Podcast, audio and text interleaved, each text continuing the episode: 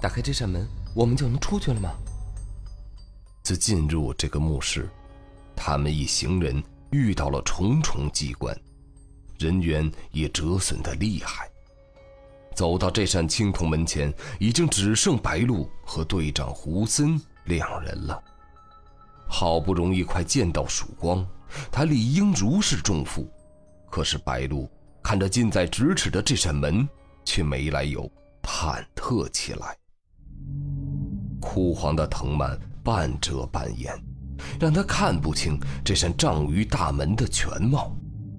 门环上是斑驳的铜锈，锁孔倒是光洁如新。他往前走了两步。又小心翼翼地碰了碰上面的藤条，那根藤条就从中断开，露出了门上的几个小篆刻字，锈迹很重。他努力辨认，邪，幻。他聚精会神地看着，身子越来越靠近铜门，手也随着自己慢慢拨开其他藤条，肩膀却忽然一沉。他吓了一跳，转头发现是胡森。长长吁了一口气，又有些惊喜地向胡森传达自己的发现：“这里有字。你应该把钥匙拿出来开门了。”胡森却好像没听到似的，神色如常地提醒他：“可是胡队。”白露指了指露出来的刻字。我觉得这个应该挺重要的。这一次，胡森直接把他正在比划的右手捉了回来，并拿出他放在双肩包里的钥匙，放进了这只手的掌心。他用不容置疑的语气说道：“我说，我们应该开门了。”他的手好滑，滑到有些黏腻。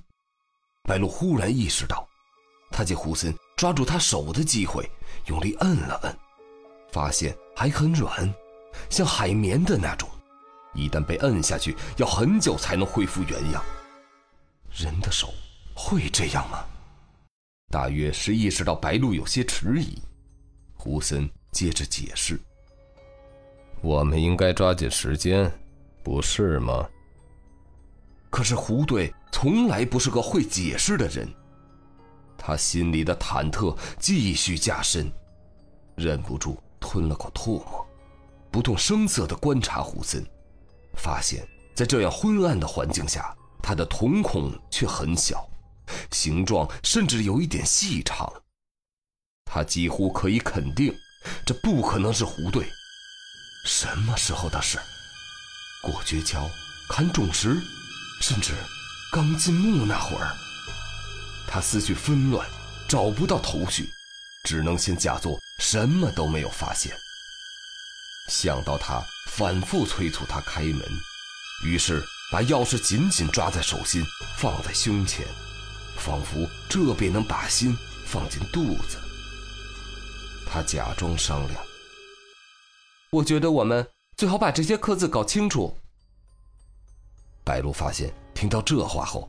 胡森的瞳孔又变细了，一副很不高兴的样子。他心如擂鼓，语速也忍不住加快。我觉得这个很重要，这个一定很重要。他眯起眼睛，神色莫测地注视着白露，白露则用沉默表示自己的决心。不一会儿，他微微翘起嘴角，食指竖在嘴唇前。示意白鹿噤声。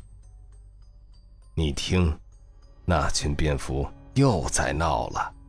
白鹿，再不开门，你是想死在这儿吗？白鹿一时分不清，他到底是在说蝙蝠想要他死，还是胡森想要他死。